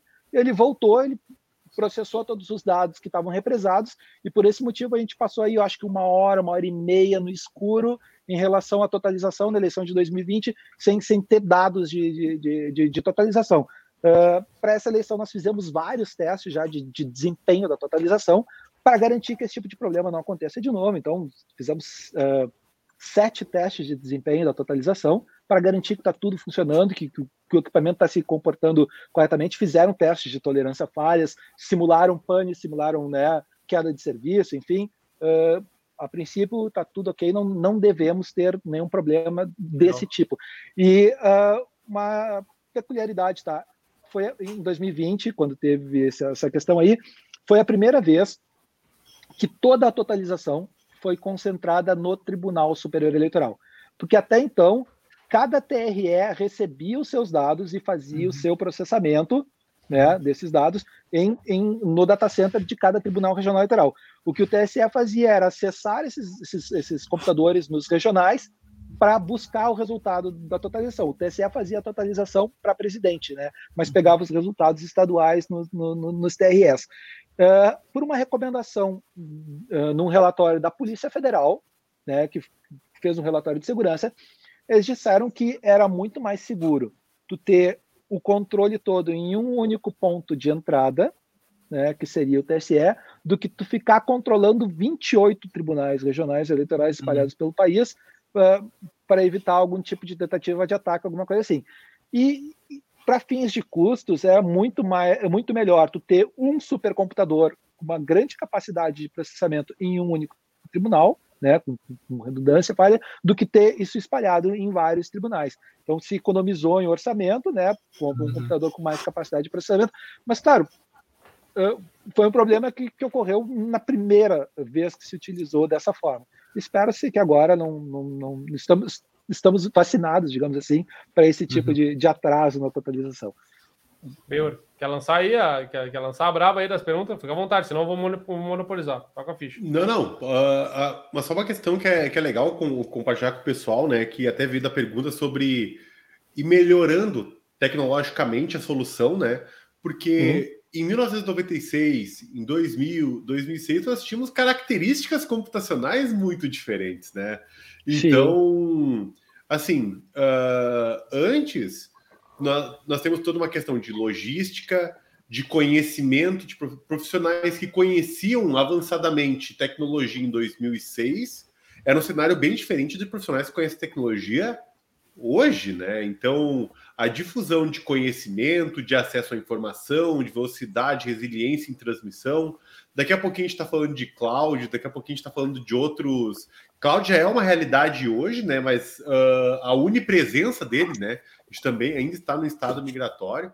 E uma, uma pergunta que eu queria fazer que, que, que apareceu bastante é: falamos sobre pensamento, pensamos em código fonte aberto, né? Pensamos em, cara, estamos acompanhando a melhoria, né? Temos algum plano ou objetivo futuro? Tipo, nosso desejo é tal para a urna eletrônica. Já se discute algo sobre isso, além da questão de liberdade de código, falando de tecnologia em si. Cara, eu acho que uma coisa que está sendo estudada e deve, deve ser um interesse grande do Justiça Central, é uma, uma expectativa minha, né? Que a gente vê muito esse questionamento do, do eleitor no sentido de que é, ele não consegue saber, né, ele, enquanto eleitor, único estudante de individualização do voto, ele não consegue ter certeza de que o voto dele foi corretamente registrado na urna. Embora isso possa ser atestado por especialistas que, que, que analisam o sistema e que, que, conhecem a fundo e que, que podem garantir isso, o eleitor ele, ele tem esse sentimento de que ele não sabe para quem o voto dele foi registrado. Né? Então, um tipo de verificação fim a fim, que o eleitor pudesse ter a segurança de que o voto dele foi corretamente registrado, seria interessante. O problema todo é que praticamente todas as, as implementações disso e, e, tudo que se pensa a respeito esbarra na questão do sigilo do voto. Tá? O sigilo do voto ele é um direito indisponível do eleitor, ele não pode abrir mão. Eu sei que muita gente ah, não tem problema, ah, eu voto no candidato tal, e eu, eu, eu não, não, não, não tem problema em dizer em quem que eu voto, não tem problema em que as pessoas saibam em quem que eu voto. Né? Mas existe uma preocupação muito grande, por exemplo, de pessoas que não querem que o governo saiba em quem ele votou. Né? E do meu tempo de faculdade, todas as preocupações eram nesse sentido. E existe uma preocupação da justiça eleitoral, que é com relação à coação do eleitor e à hum. compra de votos. Né? Hum. Porque não adianta eu ter uma forma de verificar se o meu voto foi registrado para o candidato tal, se tem um cara armado atrás dele querendo saber se, ah, tu, tu, tu, vamos ver se tu votou em quem tu disse que ia votar, ou o candidato que compra votos dizendo, ah, me mostra aí se tu votou em mim que eu, que eu te dou a grana. Né? Então, existe esse problema do sigilo do voto e basicamente todas essas questões elas esbarram uh, nesse problema do sigilo. Então, é, é uma coisa assim que é uma preocupação da justiça eleitoral, né, que talvez passaria um, um, um, acréscimo da confiabilidade do sistema, passaria por essa, essa convicção do eleitor de não, meu voto foi corretamente registrado. Né? O problema é que eu não posso evoluir nesse sentido da segurança. Nós chegamos num, num, num, num, num modelo que é, que é bastante seguro, ele é aceitável, uh, tá ótimo, tem espaço para melhoria, sempre vai haver, né? Mas eu não posso fazer uma alteração que vai evoluir a segurança. E aí nós temos a questão do voto impresso, né, que deve ser a dúvida de várias pessoas que devem estar pensando aí, Exato. por que, que não imprime o voto? Tá? Uh, primeiro, o voto impresso ele é um mecanismo de transparência, não de segurança. Tá? Ele não acrescenta nada em segurança no ele acrescenta em transparência. O eleitor vai olhar E, claro, é, é, é muito fácil para a pessoa olhar ali que, ah, eu, eu, registrei isso aqui na urna, ele imprimiu um, um, um, em outro meio, né, que não eletrônico, imprimiu meio físico, uh, o voto eu posso comparar, e aí se eu, vão fazer uma auditoria por amostragem depois, uh, não iam registrar errado, diferente daquilo que foi impresso. Né. Então, isso daria uma, uma, uma, uma, segurança. Só que é uma falsa sensação de segurança e perfeição para o eleitor. Porque o problema não é esse até o momento em que ele está vendo. Ali, ah, isso é a parte que o eleitor enxerga. Onde é que está o problema? O problema está na contagem desses papéis depois. Tá? E aí o, o Diego Aranha, inclusive, ele, ele tem uma, uma, uma, campanha muito grande nesse sentido da impressão do voto, porque ele diz que a única forma segura de garantir que o voto foi corretamente registrado é que ele pudesse ser verificado num, num segundo meio, no meio, no meio uh, independente do meio eletrônico. Tá? Acontece que quando o Diego Aranha ele trata dessas questões, ele fala que uma auditoria por amostragem de 3 a 5% das urnas seria suficiente para testar o resultado, dependendo da diferença entre o candidato vencedor e os outros candidatos. Se fosse uma margem muito pequena, eu precisaria de uma, um espaço amostral um pouco maior, 10%, vamos dizer, para garantir que eventuais distorções ou pequenos erros de contagem do papel, um, dois, três votos, seriam insignificantes perto da amostragem estatística que seria uhum. relevante para testar fielmente. Não, esse candidato aqui foi o candidato que venceu. O problema é que quando se fala em voto impresso no Brasil, as pessoas estão procurando uma forma de contestar o resultado da eleição. O candidato que perde, ele quer contestar o resultado da eleição. E aí, só para dar um exemplo para vocês, se a gente for olhar o projeto do voto impresso que estava tramitando do Congresso até agora há pouco, eu posso dizer com segurança para vocês, é um projeto que foi feito para dar errado. Tá? Uh, e, olha só, não é atribuição da Justiça Eleitoral dizer se vai ter voto impresso ou não. Isso é atribuição do Congresso, que inclusive rejeitou a proposta de voto impresso, porque ela era essencialmente ruim. A função da Justiça Eleitoral é apontar problemas na forma como os caras estão querendo fazer. E aí, olha só que louco isso. Primeiro, eles queriam que a, a, a, a não, não fosse feito por amostragem essa auditoria. Ela fosse feita em todas as sessões. 100% das sessões fossem auditadas. A contagem seria pública na própria sessão eleitoral pelos mesários. Briga de torcida organizada na porta da sessão, pessoas armadas. Como é que o mesário vai se sentir à vontade para fazer essa contagem? Tá? Olha só, nós temos cinco cargos nessa eleição. Se eu pegar uma sessão eleitoral com 500 eleitores, eu tenho 2.500 papeizinhos para serem contados, em cima uhum. de uma mesa. Cara, como é que eu vou garantir que está sendo contado certo isso? Né? Não, e aí, para piorar. E molhou aí... o papel, Cara, rasgou o papel. Ou alguém não apareceu, ou alguém fez um cheiro, uma cópia daquele papel. E o cara a primeira não... coisa que me passa pela cabeça é aquela cena do cara lá na, na, apuração do carnaval em São Paulo, que ele invade, as pega os papéis e rasga e sai correndo. a primeira coisa que me passa pela cabeça é isso, cara. Como é que eu vou ter segurança? E aí, para piorar, O projeto de voto impresso diz que o resultado que vale é o contado em papel e não o resultado eletrônico. O resultado eletrônico ele só seria utilizado para uma situação em que desse uma pane na impressora que não permitisse a impressão dos papéis. Então, na prática, eu estou abolindo o voto eletrônico e voltando para a contagem do voto em papel. Daí, olha só, vamos pensar no lado técnico, na, na, na questão uh, tecnológica da coisa. Eu falei para vocês, o resultado da totalização só entra no sistema de totalização se ele foi produzido por uma urna eletrônica, porque ele tem uma assinatura digital de hardware e de software. Eu não consigo produzir um resultado de votação válido fora da urna eletrônica. Cara, se vale o resultado em papel, eu vou ter que digitar isso em algum lugar. Quem é que vai digitar esse resultado, cara? Eu estou abrindo uma porta para as pessoas digitarem qualquer coisa e mandar para o TSE. Eu estou dizendo que vai ter um sistema onde eu digito o resultado de cada sessão eleitoral que hoje é feito por uma eletronicamente auditável, que existem especialistas que atestam que o software que está rodando ali é íntegro, que ele soma corretamente os votos e que esse voto não vai ser alterado. Entendeu? Então, cara, não, não dá. O voto, o voto impresso ele foi rejeitado porque ele é ruim. É que chega a ser ridículo discutir ele, né? Até a gente começou a fazer uma, uma analogia, Chauri, porque o que tu falou agora até tinha passado um, uh, despercebido na, nas discussões que a gente tem visto, que é, poxa, tu, a gente sempre se fazia todo no processo, mas tem um momento que tu vai finalizar ele, né? De fato, né? Que, Sim. Que, que, Sim. Que, que, é, que é absurdo. E assim, a gente chegou a fazer uma analogia com, uh, com o papel moeda, né? Uhum. Por exemplo, hoje você, você está acostumado o dia todo, em tese, porque a gente já está mudando para papel eletrônico, né? Vulgo só uhum. uso isso no meu smartphone, no aplicativo bancário, né?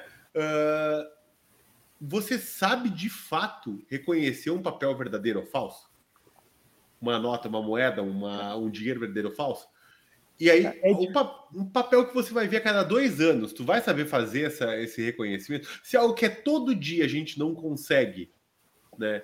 Como é que nós vamos ter a, a, a certeza de, até inclusive aquilo que está sendo contado? Nós teríamos milhares de pessoas para ter que contar todas elas com a capacidade real de ter que identificar tem... algo verdadeiro ou falso. Cara, são mais de 490 mil sessões no país, cara. Como é que eu garanto que a pessoa que está. Que, que, essas pessoas, mais de 400, eu teria que ter dois contando pelo menos, tá? Eu, te, eu, tenho um milhão de pessoas contando, cara. Como é que eu garanto a idoneidade e a segurança de que essas pessoas estão contando? Cara, cara é, um, é, um, é um modelo que não existe controle suficiente. É evidente que, ao ser implantado, nós vamos evoluir na segurança do processo. Perfeito. Até exemplificando essa, essa questão, Charlie, por exemplo, digamos assim, para o pessoal que está citando a gente, né? Hoje, eh, com todo o processo do sistema, nós teríamos que ter centenas de pessoas sendo corrompidas, correto? Ao Exato. mesmo tempo, numa puta estratégia organizacional digna de um Oscar para conseguir fazer isso tudo funcionar. Onde né? ninguém abriria Poder... a boca, todo mundo torce para o mesmo candidato. Né? Daqui a 50 anos poderia virar um puta livro, um puta filme se conseguisse, né? Assim, vamos pegar uma sessão eleitoral que tenha seis pessoas. Basta que essas seis pessoas topassem uma, uma ser fraudados para tu fraudar o negócio. Ou é, seja, é muito e é muito comum tu ter municípios em que 90% dos votos, 80% dos votos são para o mesmo candidato. Né? Então a chance de tu ter pessoas que pensam igual, trabalhando dentro da mesma sessão é grande. Exato. E é, o grupo é, é, é facilmente corrompível pela divisão dos grupos, né? Esse grupinho tá aqui, o outro grupinho tá lá, o outro grupinho tá lá, e uma conversa de WhatsApp simples, né? Tu consegue, tu, porque tu tem pequenos grupos próximos aonde são facilmente é, facilmente eu digo não, não, digo facilmente mas é mais fácil do que esse grande grupo de ser corrompido e como é que tu vai fazer a fiscalização aí tu vai precisar Cara, ter o quê olha não e, e olha só uh, para ter uma ideia da, da, dimensão desse problema da contagem do papel e da manipulação do papel na contagem tá uh, no Rio Grande do Sul nós temos 29 mil sessões um pouco mais de 29 mil sessões tá? 29.100 mais ou menos. Aí.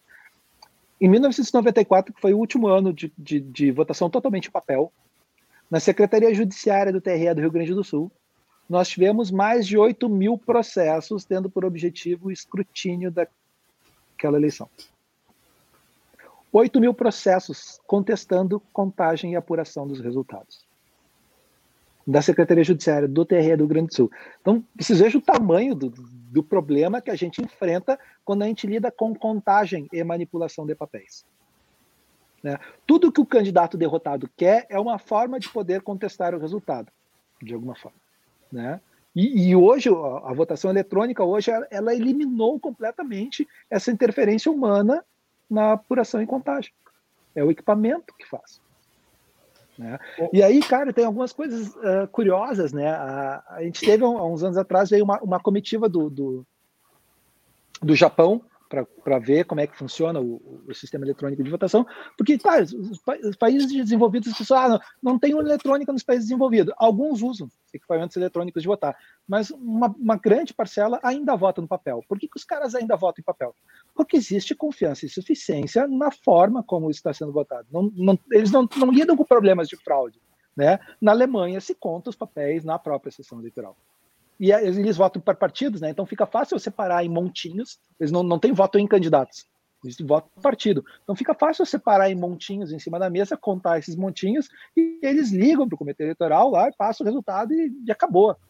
Tá, tá, tá, resolvido. Imagina isso, a mesma coisa acontecendo no Brasil. Né? E aí tem alguns casos curiosos, né? Que, que, que é essa questão da, da, da, inocência, digamos assim, da pessoa que, que, que não consegue pensar a fraude. Né? Então veio, por exemplo, uma comitiva do Japão para olhar aqui, eles ficaram maravilhados com o sistema eletrônico, de, de, de, como funcionava, de como tinham processos de segurança e, várias etapas e mecanismos, mas algumas coisas eles não conseguiam compreender, por exemplo, por que, que existiam tantos processos de auditoria, verificação e validação dos resultados, alguns deles, inclusive, redundantes. E aí uma, uma coisa que, que ficou difícil de entender era justamente a questão da votação paralela. Eles queriam entender por que, que a gente estava fazendo uma auditoria por amostragem votando em, uma urna que não era a urna que o eleitor estava votando. Por que, vocês estão fazendo isso? E aí tu explica que é para garantir que a urna está somando corretamente os votos. E a primeira pergunta dos caras, mas não é um computador, como é que vai somar errado? Não, mas é que, é, mas é que supostamente poderiam fazer um sistema que desviasse voto entre os candidatos. Mas não são vocês que fazem o sistema, por que, que vocês iam fazer um negócio desses? Entendeu? Então tu começa a entrar no, no, no, numas questões assim que cara, é, eu entendo o lado deles, entendeu? Mas é que eles não vivem a nossa realidade, a realidade Exato. da fraude. O aspecto cultural, né? Ô, ô Charles, é, já, deixa eu estar tá trazendo, né? tem algumas perguntas ainda, mas vamos lá, vamos para dar vazão, né, Pedro? Aproveitar que o Pedrão tá, tá vivo ali ainda, hein? Não, eu, eu, tô, eu tô sobrevivendo por aparelhos aqui, então eu tô sobrevivendo Cara, por aparelhos. A, a, a brancura é natural. A brancura Ela, é não, isso é normal, isso é normal. Da, da, próxima vez, vou, da próxima vez a gente vai ter que colocar aqueles bagulhinhos de bateria embaixo do, do nome do Pedro ali e vai acabando. Boa. Assim.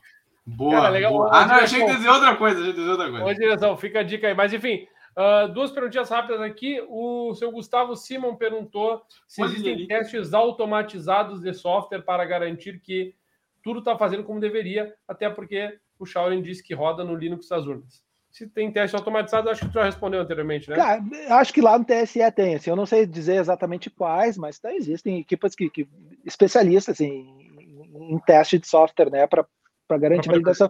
Sim, Inclusive, eu, eu, participei de um teste de campo, tá? Que, que tinha um momento que os tribunais são chamados para algum lugar, em algum evento específico, para a gente ficar testando o software e garantir que está funcionando corretamente. Eventualmente encontrar algum bug, alguma coisa que precise ser corrigida. Enfim, a, é, a gente participa, tá? Mas, óbvio, existem testes automatizados, sim. Tá, e a pergunta, uh, outra pergunta do Robin, que foi: como foi falado, na finalização da votação é impresso o resumo assinado dos votos com o QR Code que é fixado na sessão. Outras cópias são geradas. Quem recebe essas cópias para evitar que uma eventual violação do papel impresso exposto na sessão, intencional ou não, pudesse levantar suspeitas? Assim, ó, quando imprime, tá? Quando, quando gera uma cópia fica fixada na sessão, três cópias vão para a junta de apuração, uma cópia fica com o presidente mesa e tantas cópias quanto forem necessárias até o limite de cinco, para não ficar gastando muito papel ali, dependendo do muito grande, uhum. são distribuídas para os fiscais presentes. Tá? Então, essas cópias são distribuídas para os fiscais e, claro, daí fica fixado na sessão para que a pessoa vá lá com, com, com, o smartphone e leia o, o QR Code. De qualquer forma, tá? Esse, uh, essas cópias elas são assinadas à caneta pelo presidente mesa, pelos componentes da mesa, os mesários ali, pelos fiscais presentes, são assinados também. e elas vão para o cartório eleitoral lá, estão disponíveis para consulta no cartório eleitoral. Inclusive, eu me lembro, do, do, do, eu não sei se ainda é assim, tá? Porque eu nunca mais passei para olhar, mas eu me lembro que os caras colocavam no mural todos esses boletins de urna pendurados, uma cópia deles, para que os candidatos chegassem e fossem olhar por sessão, porque tem candidatos que têm redutos eleitorais, né? E eles querem saber quantos votos eles fizeram numa determinada sessão. Então, é. ficava fixado no mural, no próprio cartório eleitoral, para que as pessoas comparecessem, então, em um único local para conferir todos os boletins de urna. Legal, legal, legal, legal. Pedrão, voltamos à vida? Vai. Voltamos, voltamos. Não, não, é, não sei, tu tem mais, existem mais perguntas não, que são a, registradas. Vai sempre, mas aí o que eu, combinei não, mas... com o vai por água abaixo. Aí não é, é o combinado é o combinado, tio, não tem jeito. Mas então, é o que eu tava. Eu, eu, eu ia dizer o seguinte, né? Nós estamos batendo recordes, eu acho, né? Hoje. Estamos, estamos. Recordes de é. visualização simultânea provavelmente já foi. E é. recorde de tempo também. Nós estamos. Recorde de tempo. Claro que na, na, não mais que o do Robin, né? Que tá aqui vendo é. com a gente agora. Tá mas. É verdade. Esse não conta, eu acho, né? Ô, ô, Pedro, então, assim, ó, enquanto dá tempo do pessoal, quem quiser fazer alguma última pergunta aí para finalizar, fica à vontade. Uma última, só para é, brin... Falei brincando, mas foi combinado, né, Chauri? Eu te disse, pô, já, já são 10 e 18 já, tia. Não, mas, Chauri, é, é legal, primeiro, uh, obviamente, já, já caminhando finalmente, legal que tem bastante gente conectada aí, Sim. acompanhando. Eu tenho certeza que, que outras, a partir de amanhã, quando o episódio estiver aí na, no nosso canal no YouTube, uh, pra, né, a gravação, comentários são bem-vindos, bem-vindos aí para quem está, né? Quem espalhem essa informação. A informação é o que a gente quer, né? Aqui é um, um dos nossos papéis. É o Pedro e, e comentou, né, Pedro, essa semana para mim, quando eu te perguntei o que, que era o, o, o, Café Seguro, né, para a WSS. E ele disse que a, o Café Seguro era a voz da WSS para, né, enquanto empresa de segurança, né. Então é legal o Charlotte te receber aqui, esclarecendo tantas dúvidas, né? Eu sei que tem muitas mais ainda para poder falar. Imagino, e eu ia te deixar, e eu até vou te deixar essa, essa pílula aí, se tu quiser eh, comentar, Uh, se tu quer contar algum caos, né? O famoso caos assim, muito específico Boa. que tu passou, assim, alguma história muito específica que te vem à cabeça, né? Que, que possa ter acontecido assim, tanto para bem quanto para mal, cobrança, sei lá o que for, né? A gente perguntou isso para o também. Então, uh, fico aqui já de cara, já faço meus agradecimentos publicamente para ti pelo aceite, pela disponibilidade. Uh, as pessoas que estão nos acompanhando, lembre de nos seguir, nos curtir. Sim, sim, e Pedro, volto para o Charles pode contar, tá? E tem um cachorro latindo Tem. Ah, é o Pinhão, desculpa. É o Pinhão. Um abraço, Pinhão também. É. também. Melhor, abraço, Pinhão. Melhor, melhor nome de cachorro que eu vi nos últimos tempos aí é esse o Pinhão, cara. É o Pinhão, porque ele é marrom, preto não tem rabo, é que nem um peão. Sim, sim. Cara, assim, um, um caos que a gente gosta de contar e, e, historicamente a gente sempre contava nos cursos, nos treinamentos que a gente dá aí pro, pro, pro pessoal do cartório, né, cara? Às vezes para descontrair, gente fazia treinamento presencial, durava dois dias. Treinamento presencial, aí, força da pandemia, a gente acabou não, não dando mais, mais treinamento. Mas um caso que a gente contava não foi comigo que aconteceu, efetivamente, foi, foi com os colegas que, que contam essa história. Uh, nessa questão das, das uh, conferências dos boletins de urna, né, teve um caso no município do interior em que os caras somaram os votos lá e aí teve um, uma carreata da vitória na cidade, estavam circulando em volta da praça. Então tinha lá um, um, um galpão crioulo na cidade, onde estava rolando a, a, churrascada da vitória, etc. E, tal. e esse município era um pouco distante do, do cartório eleitoral em si. Né? Então demorava até os resultados pendrive chegar lá no cartório. Uhum. Enfim, quando o resultado chegou lá, que os caras transmitiram o resultado e que totalizou no TSE, saiu o resultado, tá, a imprensa tá ali de olho, né? E o cara apresenta, os caras olham e dizem, não, mas para aí, não foi esse cara aqui que ganhou no município tal. Como assim? Não, não, não foi. O resultado lá é diferente. Alteraram o, o resultado na, na, totalização do TSE. É fraude. E aí, cara, o chefe de cartório montou no pouco disse: não, negativo. Esse aqui é o resultado. O resultado oficial é esse aqui. Pede para os caras somarem de novo lá. Alguma coisa aconteceu. E aí descobriram que somaram um boletim de urna, que o cara, o candidato estava na frente, somaram esse boletim de urna duas vezes. E aí ah! descobriram, então, que, que houve um erro na soma dos caras, e eles tiveram que sair, então, do galpão crioulo e dar espaço para o comitê de campanha do adversário entrar e continuar o churrasco. Né? Ah, que loucura! Que depressão, hein, cara? Ah, o cara contou errado, Pedro. Imagina, O Vicenzo mete aqui, ó. Deixa pra mim, galera. Eu vou contar. Eu vou contar a comemoração do Café Seguro aqui. Pô, que sacanagem isso com a nossa direção, né, cara? Bah, que sacanagem. Aliás, aliás publicamente também, Sim. parabéns, direção, porque se virou nos 30, nossa resposta. Mandou bem pra cacete. Aqui. Olha, foi no tweet, foi na tweet, ó, tá acontecendo. É isso. Meu. Não, pra mim tá. Tá, tá fechado. Eu tenho, tenho, tenho outras perguntas, mas acho que 22 e 22 o horário agora é um horário excelente. Tem que ser encerrado. A gente, acho que respondido hoje, para mim, as principais, Verdade. os principais questionamentos que a gente sempre tem recebido. Primeiro, por que que não faz voto, voto impresso, né? Eu, graças a Deus, agora eu não vou mais responder. Vou mandar o link do, do áudio no momento do vídeo. Ó, olha isso aqui, depois tu. É, isso aqui né? depois a gente conversa. Isso, e me poupa, né? Uh, segundo ponto, né? Uh, antes a gente só sabia, pelo menos eu só sabia, de. Não, é feito uma verificação de segurança para profissionais em um momento X, lá na frente, antes da eleição. Hoje já ficou claro que tem várias outras, outras verificações, inclusive a aleatória, que coisas aleatórias sempre funcionam para fazer verificação. Seja tu dando um tema para a turma e dizer amanhã eu vou sortear três pessoas para apresentar, todo mundo faz, né? Então dá para ver que, que existe, uh, existe uma eficácia no método, né? E eu saio hoje muito feliz por ter essas questões respondidas e muitos outros pontos clarificados. Para mim, tá excelente o episódio de hoje. Muito cara, bem. que legal. Eu tô por vocês, cara. Aqui, eu, eu gosto tanto desse negócio que eu ficaria 4, 5 horas falando, né? Mas não vamos cansar também o, o nosso telespectador, né? Talvez não, a gente eu... tenha a oportunidade em um outro momento, enfim. Vamos, quem sabe depois da eleição, né? Na, eleição sempre acontece alguma coisa que vai, vai surgir alguma dúvida que, que talvez seja do interesse público, né? Digamos assim. Sim, Mas enfim, sim. cara, eu tô, tô muito satisfeito. Vocês fizeram excelentes perguntas. Aí eu acho que a gente é, tô, tô me baseando assim pela, pelas palestras que eu costumo dar para falar do tema, tá? Acho que a gente abordou praticamente todos os aspectos. Não, uhum. não imagino que ficou nada, tá na, não ficou nada de fora, assim do, do, que é interesse, do que, do que as pessoas costumam perguntar e tal. Eu uhum. agradeço as perguntas dos ouvintes aí, perguntas relevantes, importantes para a gente poder. O pessoal levanta a bola para a gente chutar aí, né? Mas, é enfim, foi, é foi bacana. Legal a gente poder dar a nossa visão do lado de cada balcão aí para vocês. E Sim. Espero ter sido produtivo.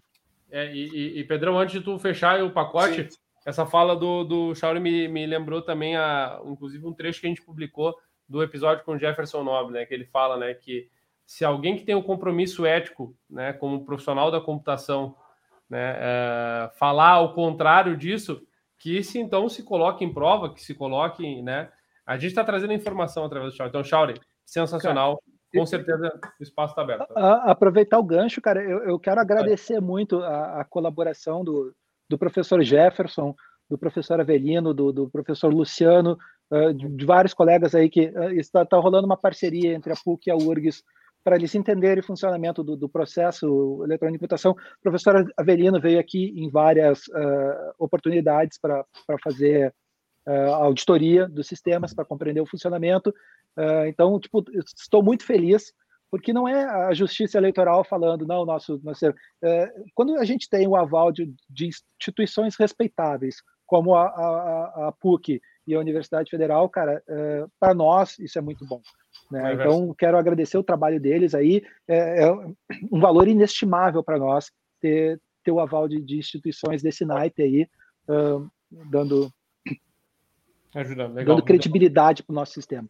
Legal. Pedrão, não, acho que ah, o encerramento foi feito, né? Nossa, esse talvez tenha sido o mais suave encerramento do Café Seguro até hoje, né? Ele foi realmente indo assim gradativamente. Uh, não é como normalmente eu faço que eu corto a discussão no meio. Então, Pedrão, semana que vem, mais café seguro, é isso? Teremos na quarta-feira, às 8h50, no YouTube, certo? E, e, talvez na Twitch simultaneamente, não sei, alguma coisa pode acontecer. E tá uh, tudo uh... combinado para receber um cara muito legal, que é o comandante responsável pelo exercício do Guardião Cibernético no Brasil, o seu, seu Nestor para aparecer aí. Se tudo der certo, estará conosco aí, segundo as, as Perfeito.